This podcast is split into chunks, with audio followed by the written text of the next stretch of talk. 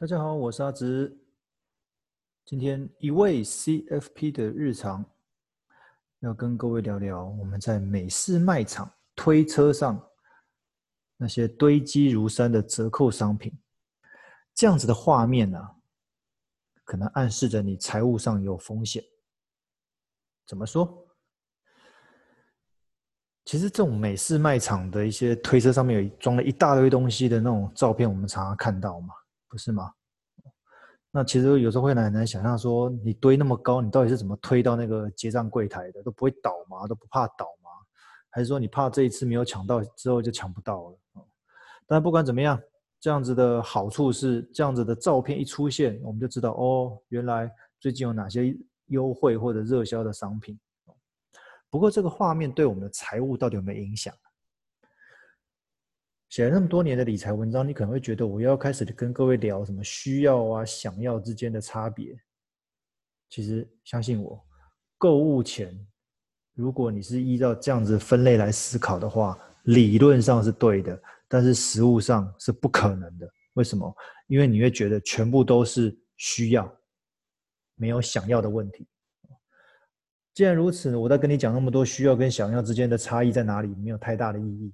那我们就从其他的角度来思考这件事情。看起来买那么多东西好像是省钱，但是却在诱惑我们花更凶。怎么说呢？各位想一下，我们什么时候会愿意大量购买同样的商品？大量购买哦，有可能是它便宜嘛？因为呃，便宜的原因可能是刚好有折扣，那也有可能是你一次买比较多的话，它的平均单价会变得比较低。所以你会很乐意在当下付一大笔钱出来买一大堆相同的商品。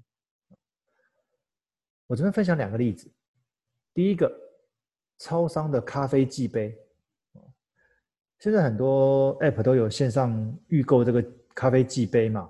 哦，我曾经有看过，不是曾经啊，我第一次发现我可以寄一百杯的时候，我在想说一百杯是要怎么喝啊？跟同事们分着喝还是怎么样？哦当然，就是一百杯，你的那个平均单价是最便宜的嘛。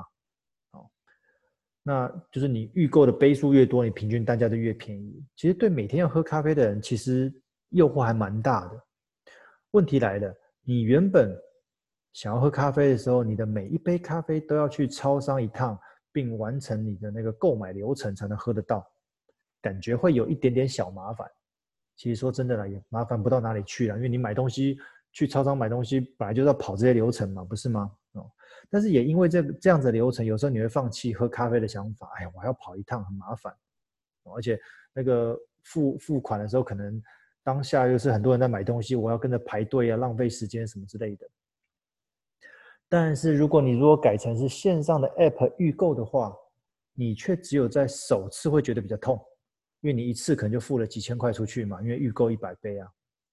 但但之后，你每回在领咖啡的时候，却有着免费的错觉，因为你只有第一次付钱，你之后九十九杯的咖啡在拿的时候，你每次拿就只是逼一下你就拿走了，你也不用掏钱，也不用扣款，你会误认为有那种免费的感觉，甚至你还可能请朋友喝，因为你可能朋友跟着你去超商说啊来一杯啊，啊朋友搞不好还很客气说啊不用不用，你就你一定会说什么，哎呀我钱早就付了，就拿一杯吧。你就在无形之中，你就加速你咖啡杯数的消耗速度。那你原本的一百杯，可能预计可以喝个一年多哦。假设一个礼拜一杯到两杯，就提早你可能在半年内就消耗完了。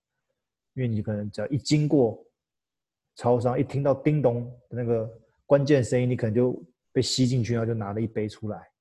那加速你那个咖啡的消耗。那到美式卖场购物呢，也是类似的情况，尤其是吃的东西。因为它的平均单价的诱惑，因为它降得很低嘛，让商品都是整箱整箱整整盒整盒的搬哦，感觉你好像赚到了哦，在柜台的结账的时候，嗯，赚翻了。当然了，真正赚到了还是老板呢，还是这些商家啦。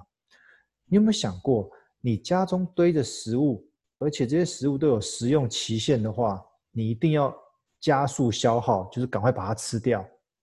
如果是吃的东西。纵使你的东西没有这些使用期限的压力，也因为它每天都堆在你家中的某一个角落，你都会看到它，你会有什么想法？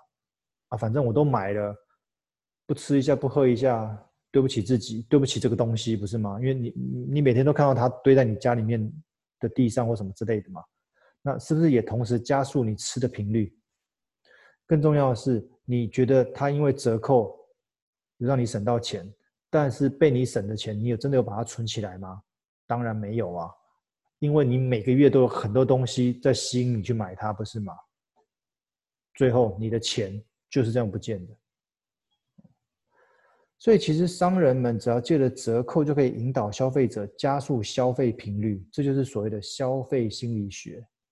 所以喽，购买适量的商品，也是你的理财是否能够自律的关键之一。你的数量买刚刚好就好，够用就好，不用去囤一堆东西，因为你囤一堆东西只会让你消耗的更快，并没有让你省到。哦所以各位可以回想一下，你有没有因为这样子而上钩？就我朋友跟我说：“顾问啊，这不过我买个东西而已，有需要计较那么多吗？”我就回答他：“我也不希望用这样子来去去去去思考你的钱跑去哪里啊？谁叫你的财务问题一直没有改善？我就只能从这些细节里面揪出你可能的财务魔鬼，回头检讨一下。”你的财务状况是不是也有这样子类似的情形？赶快改正。今天分享到这边，谢谢。